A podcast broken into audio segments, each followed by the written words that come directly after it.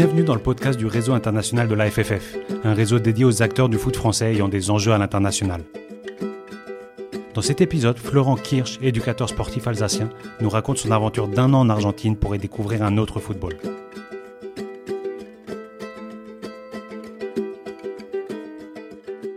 Bonjour Florent, comment vas-tu? Salut Hugo, ben, ça va très bien, de, retour d'Argentine depuis deux mois, donc euh, voilà, fraîchement revenu. Exactement. Est-ce que tu peux euh, te présenter et après on va voir qu'on va parler de l'Argentine du coup? Ouais. Donc euh, j'ai 34 ans, je suis éducateur sportif, éducateur de football. C'était, on va dire que c'est un peu ma deuxième vie après un passé en, en, grandes entreprises. Je me suis peu à peu reconverti dans le but de travailler dans le sport et l'éducation. Euh, et, je suis parti en septembre 2022 à Buenos Aires. Pour rentrer dans le vif du sujet, du coup, parce qu'ensemble, on a aujourd'hui, on va en profiter pour parler de ton expérience en Argentine. Euh, voilà, pourquoi Pourquoi l'Argentine? Comment ça s'est fait? C'est une question qu'on m'a souvent posée. C'est une question que les Argentins m'ont souvent posée. Ils avaient parfois du mal à comprendre pourquoi quelqu'un voulait venir dans leur pays euh, de manière assez surprenante. Et c'est quelque chose que même moi j'ai du mal à expliquer.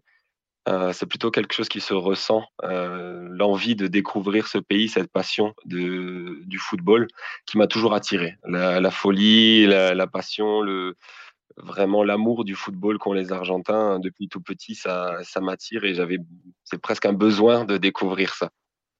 Donc euh, voilà, j'avais ce côté-là, vivre la passion du football argentin. Et une autre petite phrase que j'avais écrite avant de, de partir, c'était être sur un terrain de football, entraîner des enfants argentins. Ah ouais. Voilà, c'est mon, objectif. Et, du coup, comment tu t'es pris? Parce que voilà, on a beaucoup d'entraîneurs qui, nous écoutent ici dans, le réseau. Concrètement, comment tu as réussi à partir et comment tu as fait en fait? Ben, Ce qui, m'a aidé avant, de partir, ça a été de, contacter euh, le, peu de Français que j'ai trouvé qui étaient partis aussi à, l'étranger, notamment en Amérique du Sud. J'en avais contacté deux. Euh, qui me disaient tous les deux la même chose, faut se lancer. Alors c'est pas toujours facile, mais c'est vrai que quand on ressent les choses euh, profondément, on a envie de se lancer. Donc j'ai fait la demande pour un permis vacances-travail pour aller en Argentine. Et hum, avant d'avoir euh, des contacts même, et une fois que j'avais fait cette demande, j'ai utilisé le réseau LinkedIn pour contacter, euh, pour contacter des personnes là-bas. Et, euh, j'ai eu le contact d'un entraîneur, un formateur reconnu euh, qui était à Mar del Plata, dans, une autre ville euh, sur la côte en Argentine, qui lui m'a donné d'autres contacts à Buenos Aires et que je suis par la suite allé voir dans son, dans son académie de formation. Ouais, c'est ça. Donc du coup, c'est fou parce que ça, on entend de plus en plus. Les LinkedIn, les réseaux sociaux, on contacte directement les personnes et, et on peut tomber sur des personnes qui sont ouvertes pour proposer même un poste, même de venir découvrir euh, une académie. Et, ça, c'est intéressant quand même de voir que, que ça marche en fait. Et, euh, et toi, quand, donc, quand, tu es dans cette démarche aussi de rencontrer, une personne te donne un contact d'une autre personne et après, voilà, faut partir et, c'est ce que tu as fait. Et, quand tu arrives à Buenos Aires, donc tu savais ce que tu allais faire ou? Non, euh, j'avais mon sac à dos, j'avais une semaine réservée en auberge de jeunesse et c'est tout. donc, euh, donc rapidement, euh, je me suis dit que j'allais trouver un appart rapidement. C'était pas aussi facile que ça. J'ai mis un, bon, j'ai mis un mois, ça allait j'ai rencontré beaucoup de personnes et je me suis très vite euh, immergé dans, dans l'ambiance du football euh, local parce que j'y suis allé en tant qu'éducateur bien sûr, mais avant tout en passionné de manière générale du football. Donc euh, Buenos Aires, c'est un peu le paradis en termes de stades, en termes de nombre de clubs. Donc je suis très vite allé dans les stades pour, pour ressentir l'ambiance. Et, et petit à petit, j'ai rencontré des gens qui m'ont permis d'être en contact avec un, un club de là-bas qui est un club très connu qui s'appelle Huracan. Ouais. Il y a un certain Javier Pastore qui était passé par là-bas et, et, qui a été aussi entraîné par euh, Menotti, l'entraîneur, euh, le sélectionneur de l'Argentine en 78. Et, euh, et, donc voilà, on va aller plus en détail là-dedans après. Mais et donc tu as commencé avec un club, en rentrant dans un club, en allant voir un club et tu as discuté avec les éducateurs de ce club-là et tu as voilà, oui, avec eux?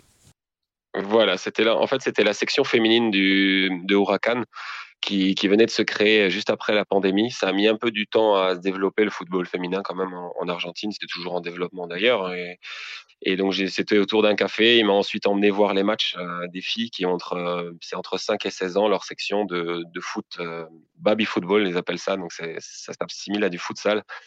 Et j'ai discuté avec les éducateurs qui m'ont dit, bah, la porte est ouverte, viens.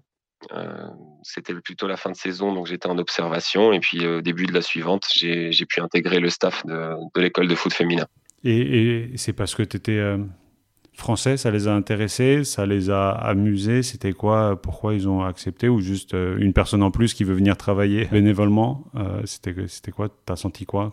Non, vraiment ce que j'ai ressenti, de manière générale, hein, euh, quand je contactais les gens, c'était une certaine curiosité et surprise aussi parce que j'ai j'ai pas l'impression qu'il y a beaucoup de monde qui soit venu bonjour euh, j'ai envie de découvrir le football argentin j'ai envie de vivre votre passion est-ce que vous voulez bien m'ouvrir vos portes sans rien demander d'autre hein. c'était vraiment donc eux ils s'engageaient pas non plus à ils s'engageaient pas non plus trop mais et beaucoup de personnes me demandaient mais pourquoi tu es venu ici parce que il faut quand même savoir que le pays est dans une situation compliqué économiquement, que beaucoup d'Argentins ont qu'une envie, euh, c'est de partir à l'étranger, même s'ils restent très attachés à leur culture et à leur pays.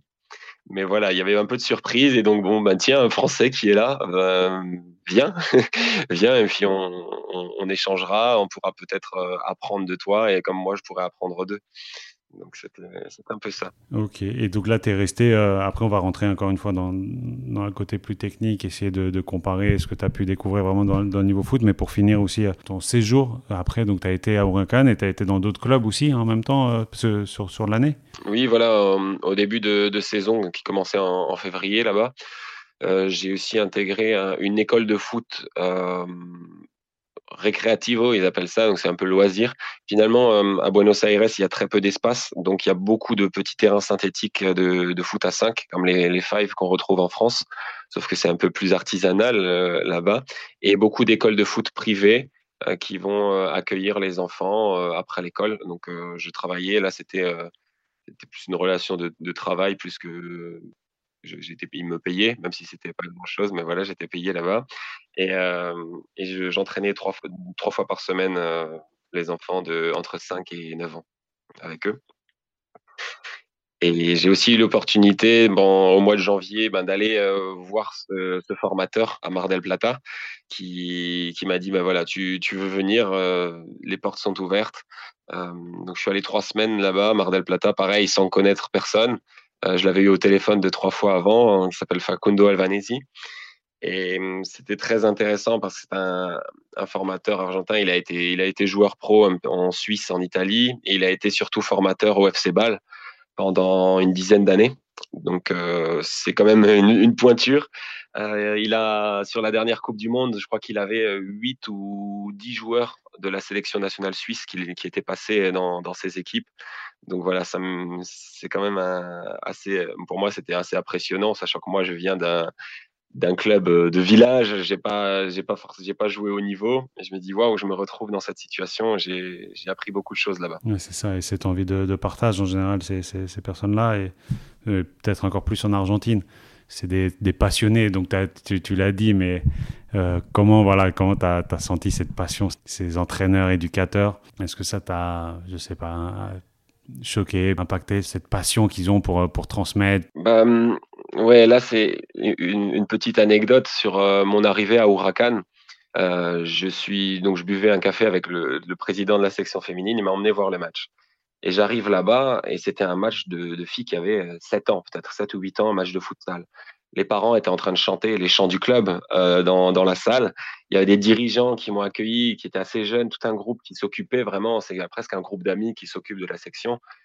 Et ils me montrent directement leur tatouage du club et ils, font le tour des gens présents euh, à l'entrée et ils demandent à chacun de montrer son tatouage et tout le monde avait un tatouage du club, les femmes, les hommes. Je dis mais ils sont fous. Et, et en fait c'est ça, en fait leur club c'est une société euh, dans la société, c'est ça c'est leur, euh, c'est leur vie en fait. Ils, ils, peuvent aller à la piscine du club, s'ils veulent faire un barbecue euh, le week-end, ils peuvent aller au centre d'entraînement, il y a des, des barbecues qui sont disponibles. Euh, ils, vivent vraiment pour le club. Et, et, les entraîneurs de Huracan, de cette section féminine, ils sont tous euh, là, ils sont tous fans du club. Et c'était presque c'est compliqué presque si t'es pas fan du club d'entrer là-bas quoi. Donc euh, fallait pas que je vienne avec du, bleu et du rouge qui sont les couleurs de San Lorenzo, l'ennemi du, du Huracan, le grand rival. Fallait fallait pas faire ça par exemple. Et puis c'est aussi, ben voilà, il va y avoir les, équipes de volley euh, féminin, masculin, il va y avoir les équipes de hockey sur gazon féminin de, de Huracan, c'est vraiment euh, tous les sports. Et j'ai ressenti vraiment un peuple très sportif au final. Hein. quand tu te promènes dans les quartiers, sachant, que chaque quartier a un peu son, club, tu vois les gens en couleur du club aller euh, faire leur sport. Ça peut être le, père de famille avec sa raquette de tennis, ça peut être les, enfants avec leurs chaussures de football. c'est vraiment quelque chose qui est le, c'est la clé de, leur société presque, de, leur vie. Quoi. Et tu me disais aussi, tu l'as pas encore cité, tu as commencé aussi pour, pour vraiment t'imprégner euh, de, euh, de euh, voilà, la, formation argentine. Tu as commencé aussi à passer des, diplômes là-bas. Voilà, en fait, euh, pareil, au début de saison, je savais que je n'allais pas finir le diplôme, mais j'avais envie d'aller là-bas, voir comment ça se passe, assister aux cours. Donc, je me suis inscrit à une école d'entraîneur. Et c'est à Avellaneda, c'est une ville qui est collée à, Buenos Aires. Et pour suivre, pour suivre la formation là-bas, voir un peu comment ça se passe. Euh, donc très enrichissant. Ils étaient aussi euh, très surpris de voir un Français qui, qui vient là. Surtout, euh, bon, les cours ont commencé juste après la finale de la Coupe du Monde. Donc c'était assez rigolo quand même. Ils, ils, ont profité quand même pour me charrier, mais assez gentiment quand même, ça va. Oui, quand, quand, quand, quand ils gagnent, ils sont gentils, hein. il n'y a pas de souci. Voilà, voilà. ils étaient... ils étaient de toute façon très contents d'avoir gagné, mais mais, la, la, relation a quand même changé parce qu'avant ils avaient une vision du football français euh, très respectueuse, très presque presque un complexe d'infériorité. Ils avaient peur de la sélection française. Ils étaient impressionnés par le nombre de joueurs de qualité qu'on a. Euh, par le vivier de joueurs, le côté euh, technique et physique de, de nos joueurs. Et, et, donc c'était vraiment, on ressentait un peu de peur. Ils voulaient absolument pas croiser la route de l'équipe de France en Coupe du Monde. Et après, il y avait vraiment ce sentiment de fierté, euh, ils se sentaient intouchables, euh, ce qui finalement est, voilà, est le cas, même si euh, le, le directeur de l'école l'avait bien précisé à tout le monde pour remettre un peu quand même les, les pendules à l'heure en disant que ben, cette finale, c'est joué au tir au but, c'est joué à rien, c'est joué à, l'occasion de Colomboigny et que le football, des fois, c'est ça. C'est donc voilà, il y a une équipe qui gagne, qui perd, mais ça se joue à pas grand chose. Et dans cette école, justement, est-ce qu'il y a des choses qui t'ont euh, marqué, de, une manière de soit de présenter des choses, soit de faire, euh, de former les entraîneurs, euh, voilà, par rapport au, au, diplôme ici en France ou ce que tu avais vécu avant? Oui, ce que disait le, directeur de l'école, en fait, en, Argentine, le, poste d'entraîneur se dit directeur technico, qui veut dire directeur technique. Et le, directeur nous disait euh, que nous ne sommes plus des directeurs euh, techniques, on est devenus des directeurs tactiques.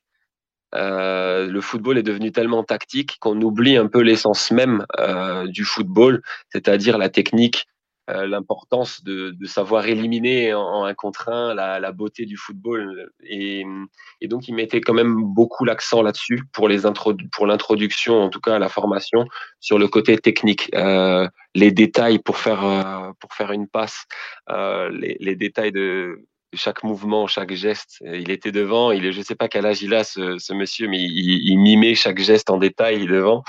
Et ça, ça m'a marqué. Et le côté peut-être euh, plus analytique euh, en Argentine. On a, c'est vrai qu'en France, on est sur euh, ce qu'on nous, ce qu'on dit en formation, c'est le côté global, analytique et global, ou même on est de plus en plus vers du global quand on regarde ce qui se passe des fois dans d'autres pays en, Europe. Et là, j'avais l'impression que c'était vraiment l'attention aux détails, euh, comment réaliser le geste, faire des, des exercices bien précis euh, que moi j'avais pas trop l'habitude de faire et que j'utilisais pas trop parfois, que je n'aimais pas trop. Donc, euh, c'était intéressant. C'était la Comebol C, c'est ça, le, diplôme de la Comebol Voilà, c'est la première année, c'est C et B. Moi, j'ai fait le, premier semestre. Voilà, c'est ça, Comebol C et B. Il n'y a pas encore de, passerelle entre l'UFA et la Comebol. C'est en train d'être euh, discuté, il me semble. mais pareil, ils ont, ils ce complexe d'infériorité aussi. il disait souvent que des entraîneurs européens qui veulent venir en Amérique du Sud, il n'y a pas de problème.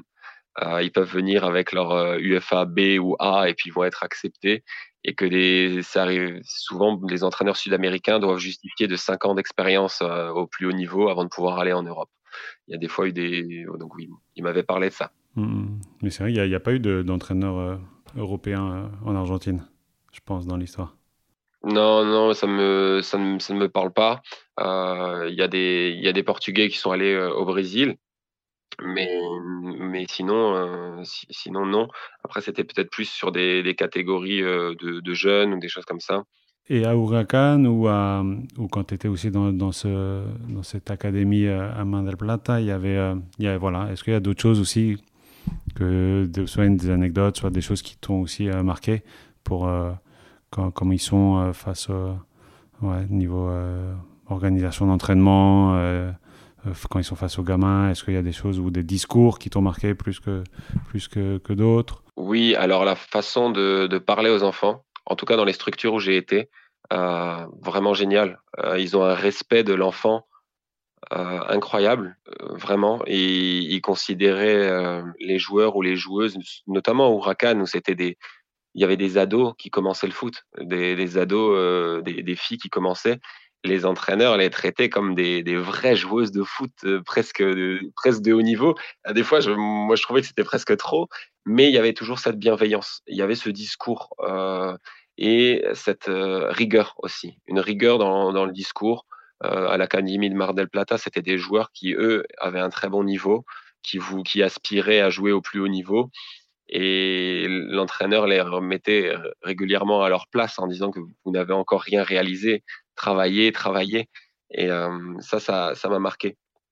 Après, il y a, encore, il y a, deux, il y a deux choses. Euh, il, y a, il y a encore une fois le rapport à la technique à, Mar del Plata où tous les entraînements commençaient par euh, la, maîtrise de balle Corver. Ça, le formateur l'a ramené du FC Ball. Au final, enfin, il l'utilisait beaucoup là-bas.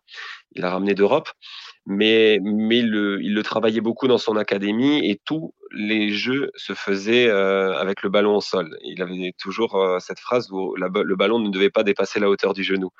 et il voulait retrouver un peu cette forme de de beau football, euh, football artisanal comme il l'appelait, euh, le beau football argentin. Et, l'autre chose, c'est le rapport à la compétition, que là j'ai vécu même dans l'école de foot loisir euh, où, j'entraînais. Un petit de 5 ans qui va marquer un but à l'entraînement, mais il célèbre comme s'il était à la bombonera et qu'il allait s'accrocher au grillage. Il s'arrache le maillot presque, il court, il hurle. Moi, ça m'a presque choqué quand je suis arrivé et je me suis dit, oulala, ils ont, comment ils vont faire? ils étaient très frustrés aussi en cas de défaite à l'entraînement. Le, résultat est très important pour eux. Mais ça m'a donné un peu une autre vision aussi. J'ai vu que c'était pas non plus euh, à diaboliser euh, la compétition, le résultat. Ils, savent l'utiliser de, manière positive. Et ça, ça m'a beaucoup aidé aussi. Et, toi, là, qui as été un peu dans, dans, bah, dans le foot féminin, tu disais justement, c'est pas très développé en Argentine. Mais d'un autre côté, elle joue très très bien. Ça se voit qu'il y a cette culture foot en Argentine en général. Et en fait, euh, dès que se structurera les joueuses, bah, elles vont arriver à un très bon niveau parce qu'elles ont un peu ça aussi euh, dans la culture euh, du pays et donc des, des, femmes aussi. Oui, pour moi, j'ai le sentiment qu'elles n'attendaient qu'une seule chose, c'est de pouvoir jouer au foot. Elles sont tellement passionnées euh, c'est assez incroyable que ce soit les, les filles de Huracan, mais aussi euh, là-bas, c'est la première fois que je jouais en foot mixte euh, avec des amis et, et les, les, filles, les femmes de mon âge, ben, elles étaient ultra passionnées. À chaque entraînement, chaque, chaque match, elles avaient un autre maillot. Euh, elles allaient ensuite, elles, se dépêchaient de partir parce qu'elles allaient au stade. C'est des choses qu'on qu'on voit pas chez nous. Et moi, j'ai adoré là-bas. J'ai adoré où tu peux parler de football avec tout le monde. Et, euh, effectivement, c'est en train de se structurer. Euh, ça se développe très rapidement, mais il y a encore euh, des clubs professionnels qui n'ont pas de, de section jeune de foot féminin. Donc, euh, c'est encore à développer chaque club maintenant a son, son équipe, euh, presque chaque club a son équipe au niveau euh, professionnel féminin, mais dans les, dans les jeunes, c'est en développement encore. Et euh, on parle de, de, plein de sujets. en Argentine, il a comme voilà, gros sujet des, des entraîneurs argentins. il y a là-bas un vrai débat non, sur soit tu es ménotiste, parce que tu suis un peu les courants de, pensée de, voir le foot de Menotti qui était sélectionné en 78, et où tu es billardiste si tu suis un peu les courants de pensée de Bilardo qui lui a été champion euh, du monde en 86. Est-ce que ça c'est un sujet qui justement ils continuent à, ils, ont, ils continuent à en parler? Est-ce que les éducateurs c'est, ils, adorent euh, ce sujet ou tu l'as pas forcément euh, vécu ou entendu? Alors j'ai entendu parler des deux. Euh, mais pas forcément d'avoir un débat si on est l'un ou l'autre, mais globalement, euh, les Argentins ont envie que leurs équipes jouent bien. Euh, en tout cas, les éducateurs, ils, ont, ils sont plutôt du côté Menotti, le, beau football, la technique, une, une équipe offensive protagoniste. Et encore plus à Huracan, où Menotti a remporté le, championnat en, 1973 avec une équipe qui était connue pour son beau jeu. Donc là, c'était vraiment très présent. Et à Mar del Plata, pareil, le formateur était, un, fan absolu de Menotti. Et paradoxalement, quand tu regardes la, première division argentine, on sent qu'il y a plutôt euh, une influence de, Carlos Bilardo où le résultat va primer avant tout.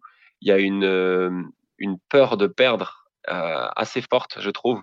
Donc, il y a beaucoup d'équipes qui, qui jouent de manière défensive, très physique, euh, et qui, qui, vont avant tout chercher le, ouais, voilà, ne pas perdre, surtout ne pas perdre parce que le résultat est tellement important pour les supporters, euh, pour, pour les joueurs, pour tout le monde, que c'est, c'est un peu ça qui prime.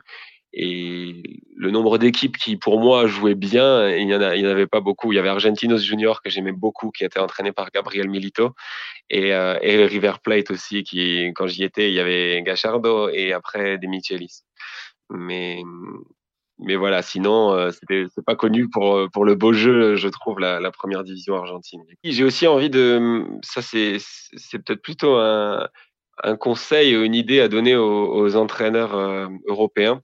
J'avais la chance là-bas, vu le décalage horaire, de pouvoir regarder un petit peu le championnat brésilien aussi. Et il y, a, y, a, une équipe qui m'a vraiment marqué cette année, c'est Fluminense, qui, qui joue un type de football totalement déstabilisant, on va dire. Euh, Fernando Diniz, c'est d'ailleurs lui qui est sélectionneur du Brésil euh, en parallèle de, Fluminense, et il, dit qu'il joue un football appositionnel, un peu en, on va dire un peu en opposition au jeu de position de, Guardiola, même si euh, il y, a, beaucoup de principes qui sont similaires, mais des joueurs qui vont échanger leur, poste constamment, leur position sur le terrain, ils vont construire des fois en apportant un surnombre de 6, 7 joueurs. Ils sont à 6 ou 7 joueurs dans le même couloir de jeu. Des choses qu'on voit pas euh, chez nous, qu'on voit pas trop en Europe. On le voit des fois avec le Real, on le voit avec Spalletti à, Naples. Mais là, c'était magnifique à voir. Et ils sont d'ailleurs en finale de la Copa Libertadores qui va avoir lieu euh, début novembre. Donc, je vous invite à regarder les, les matchs de Fluminense de temps en temps. Tu as raison, et c'est vrai qu'on ne regarde pas du tout quand on est ici en Europe. Après, il y a le décalage horaire, mais on ne regarde pas du tout euh, les matchs d'Amérique du Sud. C'est, euh, voilà, justement, là, on, on, a enregistré un podcast avec euh, Charles Ambert, qui est adjoint de Rogerio Ceni depuis 8 ans. Ils ont gagné le championnat à, à, Flamengo il, y a, il y a deux ans. Et justement, il disait, moi, je suis l'adjoint d'une légende vivante au Brésil, et ici, euh, on le connaît pas vraiment, bon, c'est parce qu'il a marqué 150 buts ou 130 buts. Euh, c'est un gardien qui a marqué 130 buts. Donc on le connaît, mais sans le connaître. Et ça veut tout dire aussi sur comment on, regarde euh, l'Amérique du Sud.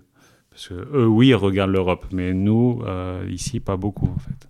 Et c'est vrai que c'est ça ce que tu dis. Et surtout au Brésil, le, nombre de clubs, de grands clubs qu'il y a au Brésil, c'est assez incroyable. Et la passion derrière chaque club est, énorme. Donc, euh, comme, en Argentine, ces deux pays m'ont vraiment marqué. Et, et chaque l'appartenance, le sentiment d'appartenance à un club va être, euh, va être très fort. Toi, tu as pu sentir que c'était euh, un football bien organisé, cette formation? Parce que voilà, on voit ici en France, tout est très très bien cadré. Euh, on peut pas louper un joueur euh, qui est de qualité. Il peut pas ne pas être euh, aperçu ou il va pas pouvoir être en dehors des, radars. Là-bas, est-ce que tu t'as senti aussi, en fait, voilà, une très bonne organisation de cette formation, détection de jeunes, organisation des championnats de jeunes? Fait qu'ils continuent à sortir des joueurs tout le temps, tout le temps, tout le temps, ou c'est c'est euh, le bordel, mais comme euh, il y a tellement, ils sont, ils sont bons, il y a cette culture foot que ça, ça sort quand même. Je pense que sur la formation, la détection, c'est plutôt bien organisé parce que chaque club va avoir des antennes dans les autres villes, même dans, certains quartiers. Donc, je ne sais pas comment ils peuvent, ils peuvent louper des, des, joueurs. Ils sont, ils sont partout. Et il y a aussi ce qui est très développé en Argentine, c'est le baby football que j'ai évoqué avant. C'est un, type de futsal, mais qui est joué vraiment euh, sur des, un terrain un peu plus petit que le futsal et pour les enfants de 6 à 12-13 ans. Et beaucoup de, joueurs jouent, euh, ils peuvent très bien jouer au foot à, à 11, qui commence très tôt le foot à 11 en Argentine, à River par exemple, et jouer à côté dans son équipe de baby football. Et là, il y a un réseau de clubs qui est gigantesque à Buenos Aires et hum, donc il y a un vivier très important. Et en général, euh, les, les, clubs, les bons clubs de baby football sont connus, donc les, les bons joueurs vont, vont, vite être repérés. Donc il y a, il y a un énorme deux, réseau. Du coup. Il joue dans les deux, oui. Ça, ça, ouais, ouais, ouais, c'est, il joue dans les deux. Il y a beaucoup de joueurs de, de la sélection. Là, je pense à Julian Alvarez qui jouait dans un club de baby football en, en parallèle. Et, euh, et, on le voit aussi, c'est souvent des joueurs très techniques qui ne lâchent rien aussi, parce que c'est des, des, matchs, c'est des combats aussi, ces, ces matchs-là, dans des petits espaces. Et euh, Carlos Tevez aussi, il, était dans, dans, un club. Ouais, ouais, je pense que c'est très, beaucoup, beaucoup très de... développé, mmh. ils se connaissent, et donc, euh, donc ça permet de, de, voir les joueurs. Après, au niveau de la formation, j'ai pas, j'ai pas pu voir en détail, j'avais quand même le sentiment que ben, ça manque de moyens, hein, clairement. Euh, des Huracan, le centre d'entraînement, les, les, jeunes qui jouent au niveau national euh, avaient un terrain sur lequel on ne jouerait même pas en district en France. Quoi. Et, mais pour autant, ils ont une certaine résilience aussi. Euh, ben, ils font avec leurs moyens, ils n'ont pas le choix. Et puis voilà, faut jouer, on joue. Quoi. Et ça, c'est très formateur aussi. Et ouais, c'est pour ça, du coup, aussi, tout ce qui est data, technologie, euh, pas, pas trop, j'imagine, non? Il y a quand même le, bah, il y a de l'analyse vidéo, il y a de l'analyse tactique poussée, euh, parce qu'ils sont, ils sont très attachés aux détails quand même, et, et ils sont, ils sont bons. Donc, euh, oui, après, au niveau des, des moyens technologiques, ça, ça, va dépendre des clubs, évidemment. Mais euh, j'ai été plusieurs fois au, centre d'entraînement de Argentinos Junior et c'était c'était vraiment pas mal. Hein. Et puis des, équipes qui jouent bien, euh, beaucoup beaucoup de monde, une grande structure. Donc ça reste des grands clubs, hein. mais voilà, ça reste limité au niveau des moyens quand même. Et tu arrives des fois dans les centres d'entraînement qui sont dans des quartiers euh, très défavorisés du sud de la ville, entourés de, de vichas. Les vichas, c'est les bidonvilles un peu locaux. Euh, donc c'est c'est spécial. Quand on y va, c'est spécial. Faut, je dis même des, enfants qui vont, qui vont là-bas, qui vont jouer. Quand on connaît, quand on a l'habitude, c'est encore autre chose. Mais moi, je me rappelle la première fois que je suis allé au centre d'entraînement, euh, j'étais vraiment pas rassuré. Euh, mais voilà, j'avais aussi pas l'habitude, mais mmh. l'endroit n'est pas forcément accueillant. Ouais, c'est clair. Ouais, tu, tu, tu, tu tombes pas là-bas par hasard, quoi. Non, vraiment pas. C'est pas que tu es en train de te balader à Buenos Aires là-dessus. Non, pas du tout. Il faut prendre plusieurs bus et puis tu arrives au sud de la ville. Et les Argentins eux-mêmes, c'est surtout les Argentins qui disent Ah, mais tu vas là-bas, mais non, non, on n'y va pas. Euh, prends, un, prends un Uber, euh, prends un taxi. Mais bon, après, quand on s'habitue, on voit que voilà, c'est plus du bon sens euh, et un peu de chance aussi, des fois, peut-être. Mais il n'y avait pas de, pas de problème. Hein. Ouais, ouais, c'est clair. Euh, bon, bah, merci beaucoup, Florent. Est-ce que tu as d'autres choses que tu as envie de, de rajouter? Non, je pourrais. Je pourrais parler des heures de l'Argentine, mais mais bon. Tu conseilles, voilà. tu conseillerais? Tu là, toi, tu, si ah, y a oui. des entraîneurs, ah, des, oui, des ah, entraîneurs qui te demandent. Oui, oui, je conseillerais d'y aller. Par contre, il faut savoir que c'est c'est difficile de se faire une place dans certains clubs, surtout dans le foot masculin où ben voilà, c'est des, des gens qui sont en place dans les clubs depuis longtemps, qui se connaissent. Euh, voilà, c'est c'est pas facile d'intégrer des clubs, mais on peut avoir des opportunités. Si on parle la langue, si on vient, qu'on est ouvert, qu'on est, qu'on est intéressé, euh, on peut avoir des opportunités. De travail, c'est encore plus compliqué, mais en tout cas d'expérience, faire une expérience là-bas, moi je le conseille à tout le monde. Et puis même si c'est euh, trois semaines de vacances, aller là-bas, euh, faire un petit tour dans les centres de formation, faire un tour dans les stades. Il y en a plein, une dizaine dans Buenos Aires. Je le conseille, mais vraiment, quoi, c'est incroyable, c'est incroyable. Bon, bah, c'est top. En tout cas, ça donne envie d'y aller, ça donne envie de voyager. Et, et ouais, je pense que c'est important pour les, entraîneurs de continuer à se former, de voir un autre football et, d'aller être curieux. Et je pense que c'est ça le, métier d'entraîneur, c'est qu'il faut être curieux et aller chercher de l'information là où elle est. C'est ça, c'est ça. Se remettre en question toujours et, et rechercher, apprendre, tester. C'est ça qui est, qui est, magique dans, dans ce métier-là. Bah, et attends, et là, pour toi, la suite, tu vas voir, tu retourneras en Argentine? Ah, je sais pas, c'est possible. Beaucoup, les Argentins me demandaient, tu, tu reviens quand Ou même les gens en France, alors c'est définitif, tu restes ici. Ah non, je sais pas, il y a rien de définitif pour moi.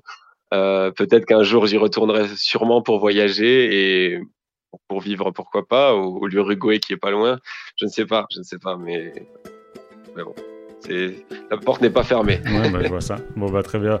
Merci beaucoup, Florent, et, euh, et à très bientôt. Merci beaucoup, merci à toi.